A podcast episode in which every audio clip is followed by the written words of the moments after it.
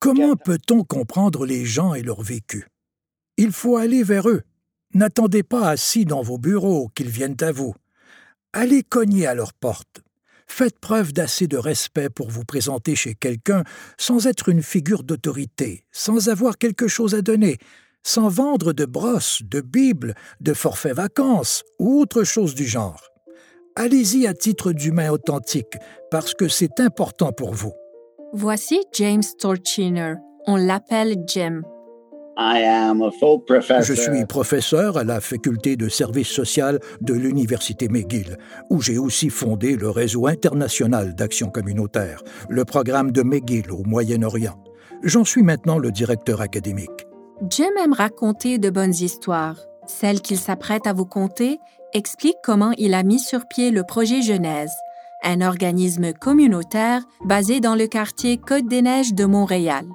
Entre autres choses, il aide les résidents à trouver des services sociaux et leur enseigne leurs droits, particulièrement comme locataires. C'est toute une histoire. Voici Trouver sa place, une histoire du multiculturalisme au Canada.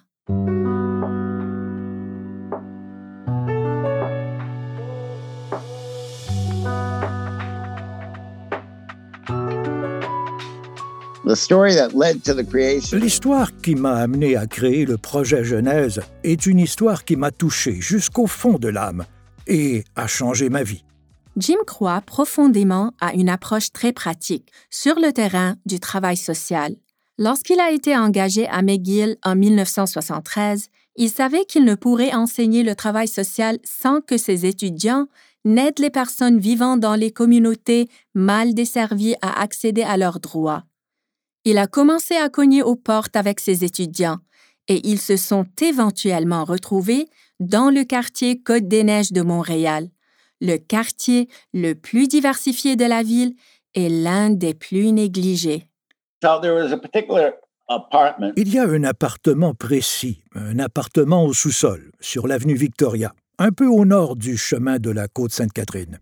J'avais cogné à cette porte quelquefois, sans jamais avoir de réponse. Alors je me suis dit que j'allais essayer de nouveau. Et cette fois, on m'a répondu. Un homme a ouvert la porte. Il avait cet air renfrogné que mon père avait toujours dans son œil droit. Je savais qu'il était un survivant de l'Holocauste. J'ai immédiatement jeté un coup d'œil à son bras et, assurément, j'y ai vu le tatouage. Puis j'ai regardé son appartement. Tout était peint en noir, les murs, le plafond, le plancher. Les fenêtres étaient couvertes de rideaux noirs, et il ne parlait pas anglais. Puis il a parlé. Il ne parlait pas hébreu. Il parlait polonais et yiddish. Je parle hébreu, pas yiddish. Et je ne connaissais pas son histoire, mais je savais qu'il possédait une histoire qui devait être entendue. Je l'ai regardé, et nous n'avions pas de bureau. Donc, sur un morceau de papier, j'ai écrit mon nom et mon numéro de téléphone. J'ai mis le papier dans sa main. Je l'ai regardé dans les yeux et je lui ai dit Là, Jim a pointé l'homme, puis lui-même, pour lui faire savoir qu'il pouvait le joindre à ce numéro. Il a hoché la tête et je suis parti. Quelques semaines plus tard, la police m'a appelé. Est-ce que je connaissais cet homme? Et je leur ai dit Voici ce que je sais de lui. Pourquoi m'appelez-vous? Eh bien, nous ne savons pas quoi faire. Que voulez-vous dire? Eh bien, à peu près une fois par mois, nous trouvons cet homme dans la rue, en plein milieu de la nuit, hurlant, parfois complètement nu. Que faites-vous? Nous l'amenons soit au poste, soit à l'hôpital. Et que font-ils? Éventuellement, ils le renvoient à la maison, puis nous le ramassons encore un mois plus tard. Je suis donc revenu avec David Rome. À l'époque, Rome était archiviste pour le Congrès juif canadien. Jim pensait qu'il pourrait aider à faire la traduction. Nous nous sommes donc rendus là, et cet homme nous a conté son histoire. J'avais entendu beaucoup d'histoires. J'ai grandi en entendant ce genre d'histoire, mais celle-là, c'était autre chose. Il avait été dans le camp de concentration de Treblinka. Là, on disait aux gens, je ne sais pas si c'était commun, mais on lui avait dit le jour exact où il allait être exécuté il n'y avait pas de fuite possible. Mais ses camarades de chambre ont fait preuve de solidarité et de courage incroyable. Ils ont ciselé Ils ont creusé un endroit entre les baraques où ils pouvaient le glisser et le cacher toute la journée. Il se tenait là toute la journée. Il ne pouvait pas parler. Il ne pouvait pas manger. Il ne pouvait pas aller à la toilette. La nuit, il le laissait sortir. Et d'une façon quelconque, cet homme s'est retrouvé sur l'avenue Victoria. Cet homme n'était pas fou. Cet homme sortait au milieu de la nuit pour hurler aux étoiles, espérant que quelqu'un ou quelque chose allait entendre sa douleur. C'était ce dont il était question. Et quelqu'un l'a entendu. Puis soudainement, il y a quelqu'un qui cogne à la porte, une femme, une femme noire. Son nom était Jasmine. Elle est au début de la cinquantaine. Elle le regarde, lui sourit, lui donne quelques vêtements déchirés et lui donne un dollar. Et il le prend. On pouvait presque apercevoir le début d'un sourire. Puis elle est partie. Puis je suis monté, j'ai vu où elle habitait, et j'ai cogné à sa porte. Je lui ai demandé Puis-je vous poser quelques questions? Elle a dit oui. Parlez-vous le polonais? Non, pas un seul mot, elle a dit. Je n'ai pas à parler le polonais, je peux le regarder dans les yeux et parler son langage. Laissez-moi vous dire quelque chose. Ces vêtements ne sont pas déchirés, je les déchire. Puis je les lui donne. Puis je lui donne un dollar pour qu'il puisse les réparer. Pourquoi? Tout le monde a le droit de sentir qu'ils ont une place quelque part. En fin de compte, l'homme qui habitait l'appartement du sous-sol de l'avenue Victoria se nommait Chaim ce qui signifie vie en hébreu.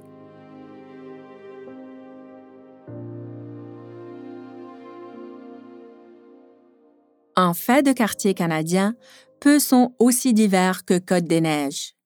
D'une population d'à peine plus de 99 000 personnes, plus de la moitié sont immigrants. Ils proviennent de plusieurs pays, dont les Philippines, la Chine, la France, le Maroc et la Roumanie. Promenez-vous dans le quartier et... Vous allez voir l'éclat des rues et des commerces et les odeurs et la multitude de restaurants et d'épiceries reflétant le patrimoine de ses habitants. C'est presque comme si vous étiez absorbé dans un autre endroit et tous se côtoient et s'entendent. En apparence, Côte-des-Neiges est un modèle parfait de multiculturalisme mais en regardant plus attentivement, vous trouverez des histoires plus complexes d'immigration et de pauvreté et du pouvoir qu'ont les communautés lorsqu'elles se rassemblent. C'est en partie ce qui a amené Jim, un New-Yorkais juif ayant étudié en Californie, à Côte-des-Neiges. Je suis arrivé en août 1973 pour un an. C'est ce que je croyais. Jim a commencé à enseigner à l'université McGill et a commencé à faire du porte-à-porte avec ses étudiants. Mes valeurs et mon approche ont toujours été euh, d'essayer de trouver une cause commune parmi une diversité multiculturelle. Je crois en ça. Je crois que j'ai reçu ça du mouvement des droits civiques et aussi de ma mère, qui a dit Plus jamais, à personne. Plus jamais. Au fond, cette phrase est un appel à l'action de la part des Juifs et des autres communautés qui ont survécu au génocide. Elle affirme que personne ne devrait vivre le traumatisme auquel ils ont fait face. Les deux parents de Jim étaient des survivants de l'Holocauste. Il a grandi dans un quartier multiculturel de New York similaire à Côte-des-Neiges. Sa mère, Martha, avait l'habitude d'expliquer ce principe. Nous faisons tous partie de cette communauté. Si tu vois une injustice faite à qui que ce soit, tu agis. C'est un message qui vient de l'expérience vécue par certaines personnes. Ça ne s'apprend pas dans les livres. Elle m'a transmis ça. Des décennies plus tard, Jim tient encore une résidence à Montréal. Comment Côte-des-Neiges est-il devenu le quartier le plus diversifié de la ville? La réponse après la pause. Trouver sa place fait partie d'une campagne éducative plus large créée par Historica Canada. Ce projet a été rendu possible en partie grâce au gouvernement du Canada. En plus de la série de balado-diffusion, Historica Canada offre une série vidéo et un guide pédagogique au sujet de l'histoire du multiculturalisme au Canada. Visitez le site historicacanada.ca pour en savoir plus.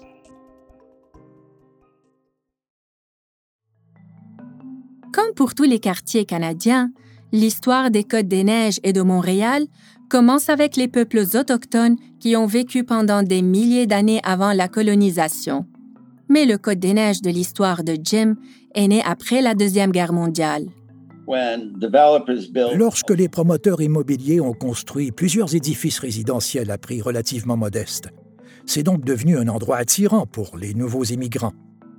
Montréal accueille l'une des plus vieilles communautés juives du Canada. Durant le 20e siècle, ils sont majoritairement venus d'Europe de l'Est.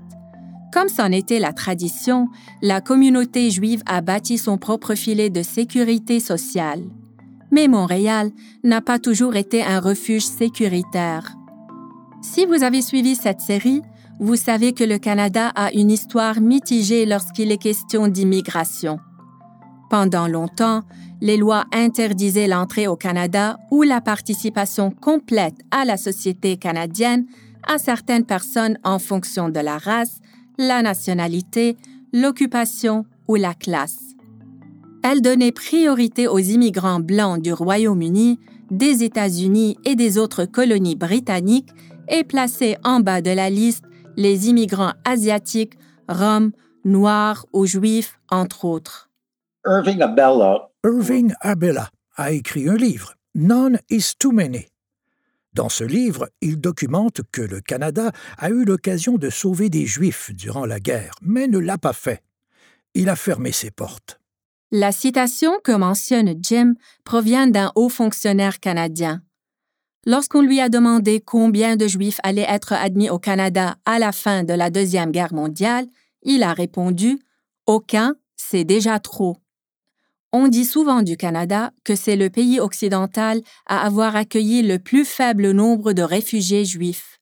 Dans les années 60, le pays avait commencé à ouvrir ses portes à plusieurs des mêmes personnes qui avaient auparavant été activement repoussées, dont les Juifs. Les personnes juives ont pu fréquenter les universités alors qu'elles s'envoyaient auparavant refuser l'accès. La communauté a alors commencé à changer. Cela signifie qu'une des premières communautés juives de Montréal, celle où tout le monde connaissait tout le monde, a commencé à se fragmenter. Les Juifs pauvres, ceux qui étaient les premiers à aller à Côte-des-Neiges, sont devenus doublement invisibles.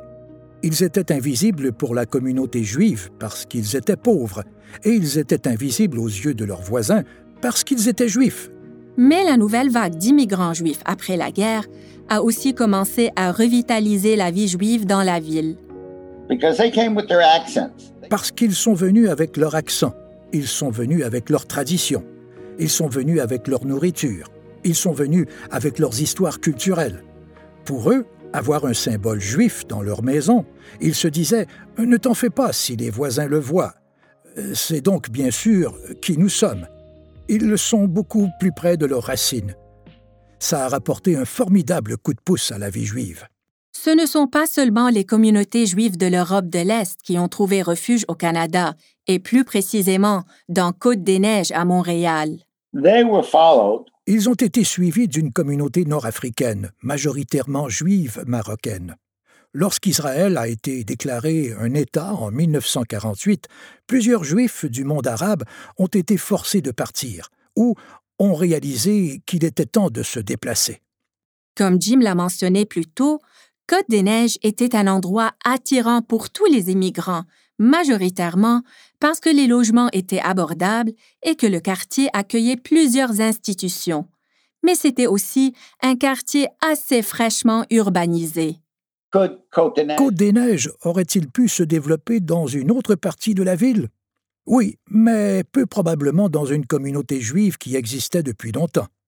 Côte-des-Neiges était l'une des dernières parties de Montréal à s'urbaniser, alors les communautés qui y vivaient n'ont pas ressenti la même pression de vivre dans une zone immobilière de premier ordre du centre-ville, comme ce fut le cas, par exemple, pour le quartier chinois de Toronto ou Hogan's Alley à Vancouver. Les communautés de toute provenance pouvaient aussi y ouvrir des commerces. Les immigrants irlandais, les immigrants noirs des Caraïbes, ceux de l'Europe de l'Est, du Vietnam, du Sri Lanka, du Bangladesh et d'autres immigrants ont commencé à s'établir dans le quartier. Côte-des-Neiges. Côte-des-Neiges était unique à l'époque, car c'était l'une des rares communautés de la ville qui semblait être comme une bulle. Par le temps qu'un jeune Jim Torchiner arrive à Montréal en 1973, le quartier multiculturel animé était amplifié par une série de politiques et de lois progressives sur le multiculturalisme. Parmi celles-ci se trouvait l'adoption du multiculturalisme comme politique officielle du gouvernement en 1971 et, plus tard, la loi sur l'immigration de 1976. Encore plus tard, la loi sur le multiculturalisme canadien allait être adoptée en 1988. En 1974 et en 1977, le gouvernement du Québec a adopté les lois 22 et 101 respectivement. La première a fait du français la langue officielle du Québec, signifiant que les immigrants devaient envoyer leurs enfants à l'école en français. La loi 101 a fait du français la langue officielle des cours et du gouvernement. Désormais, les grandes entreprises devaient fonctionner en français. Plusieurs anglophones de Montréal ont alors décidé de partir vers des villes comme Toronto. Plusieurs entreprises et emplois ont suivi. À cette époque, Montréal était indéniablement une ville divisée. Elle me faisait penser moins à New York et beaucoup plus à Jérusalem, où les gens, les Juifs et les Arabes, vont à différentes écoles, obtiennent des services de différents endroits. Je regardais Montréal, qui était politiquement et institutionnellement divisé par langue et par religion, et cela pouvait s'observer aussi au sein des groupes communautaires. Côte-des-Neiges accueillait une variété de langues, d'ethnies et de religions, mais n'était pas exempté des divisions observées par Jim dans le reste de la ville. Il s'agit littéralement d'un quartier ségrégué. La partie sud, le Haut-Côte-des-Neiges, héberge des universités et plusieurs hôpitaux. Ces résidents sont considérés comme ayant un haut niveau d'éducation et plusieurs vivent seuls. La partie nord, cependant, le bas Côte-des-Neiges, comprend deux fois plus de familles avec des enfants et une plus forte concentration d'immigrants et de minorités visibles. En raison des circonstances, plusieurs des résidents ont de faibles revenus. À cause de cela, Jim affirme que le quartier fait face à beaucoup de préjugés. Nos stéréotypes et les jugements que nous portons à propos des autres sans jamais avoir été à leur place, nous jugeons les autres en fonction de nos propres standards, de notre propre expérience. De plus, plusieurs de ces immigrants recherchent la familiarité de leur communauté. C'est normal, c'est un, un geste absolument humain et normal d'aller chercher la sécurité de ton environnement où, premièrement, tu comprends la langue, tu comprends les coutumes, tu décodes bien le code culturel. Voici Magda Popiano, une immigrante roumaine qui a déménagé dans le quartier en 1992. Elle est conseillère municipale pour Côte-des-Neiges depuis 2013. Immigrer, c'est un choix euh, personnel extrêmement déchirant. Il n'y a personne qui le vit bien, il n'y a personne. C'est des années, des années de, de lutte avec, euh, avec le quotidien, parce que premièrement, il faut, il faut être capable de se loger, de se nourrir. C'est à la base d'être bien dans la société d'accueil, d'être soutenu. Depuis les années 1960, Côte-des-Neiges offre les pires conditions relatives au logement à Montréal. Les conditions sont si mauvaises que les locataires nomment le quartier la capitale de la misère. Des centaines de locataires vivent avec des rats, des infestations de punaises de lit et de coquerelles, avec de la moisissure, un manque d'eau chaude ou dans des logements qui requièrent des réparations majeures. Plusieurs des résidents dépensent plus de la moitié de leur chèque de paix en loyer. Souvent, les immigrants n'osent pas se plaindre car ils ont peur de perdre leurs droits et les propriétaires ne manquent jamais de locataires potentiels. Cela signifie que le logement se détériore dans le quartier et que les problèmes ne sont jamais réglés. Une différence frappante avec les quartiers riches avoisinants. C'est ce que j'essaie de dire. Les gens sont mal représentés et mal servis car ils n'ont pas de pouvoir. Ce qui nous ramène aux origines du projet Genèse. Pour récapituler, Jim a vu Jasmine, une femme noire dans la cinquantaine, prêter main forte à son voisin Chaim, un homme juif ayant survécu aux horreurs de l'Holocauste. Ils n'avaient pas les mêmes origines ethniques ou culturelles. Ils n'étaient pas de la même génération. Ils ne parlaient même pas la même langue. Et Jim s'est dit S'il existe une personne comme elle dans cet édifice, il doit exister d'autres personnes comme elle dans cette communauté. Si cette femme, qui n'est pas juive et ne parle pas la même langue, agit de cette façon, c'est parce que les humains sont unis par des valeurs communes.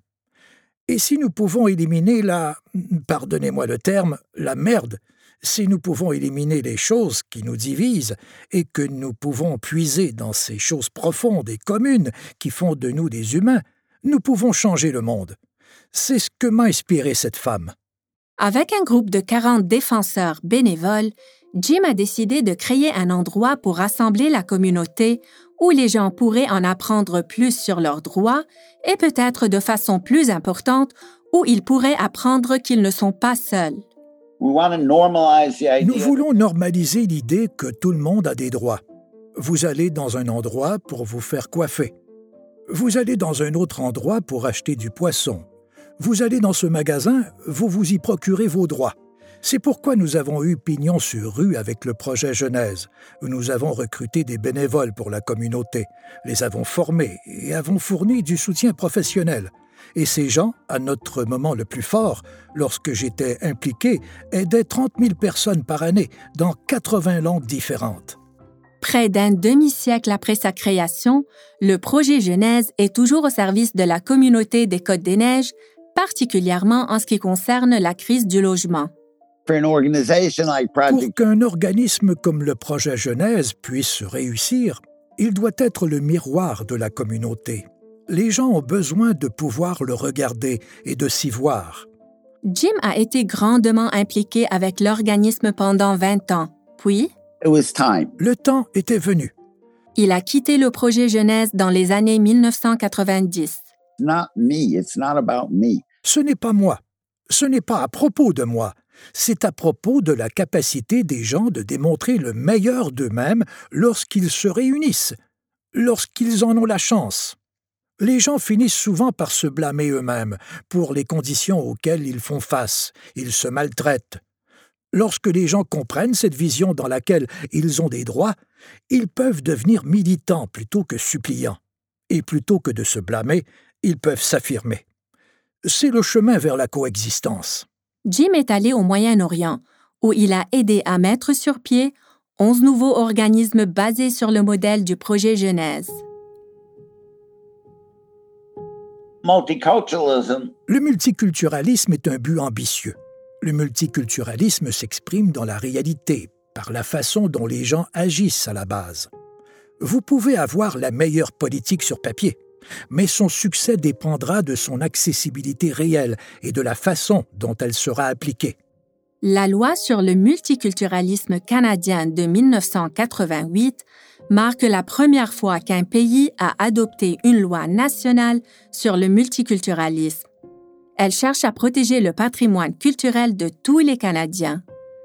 Mais comme nous avons pu le voir au cours de cette série, cela n'a pas toujours été le cas au Canada, où les lois étaient trop souvent utilisées contre plusieurs communautés. Le Canada est un bon pays, mais chaque pays a son histoire. Et le pays peut s'améliorer en la reconnaissant et en allant de l'avant. On ne peut s'améliorer en niant le passé, et on ne peut s'améliorer en se sentant coupable pour le reste de sa vie. Oui, des choses se sont produites que peut-on faire? Comment rendre le tout meilleur? Ce que Code des Neiges nous enseigne à propos du multiculturalisme au Canada, c'est qu'il ne peut pas être mis au monde grâce à l'adoption de lois. Il faut se battre pour lui. Personnellement, je suis juif. Je suis fier de mon identité, conscient de ce que je crois devoir représenter et lié à l'idée de ma mère. Et à celle de ma grand-mère aussi. J'allais la visiter. Elle s'assoyait sur son balcon, elle avait 87 ans, et elle souriait. Je lui demandais Pourquoi souris-tu? Elle disait Mes voisins ne se battent pas. S'ils sont heureux, la vie est belle. Je suis heureuse. Nous devons tous prendre soin des autres, parce que notre futur en dépend. Il ne s'agit pas d'être gentil ou charitable envers les autres. Nous le faisons parce que c'est dans notre propre intérêt. Il n'y a aucune raison pour que le bonheur de votre voisine vous rende malheureux, à moins qu'elle n'ait volé votre amoureux ou quelque chose du genre.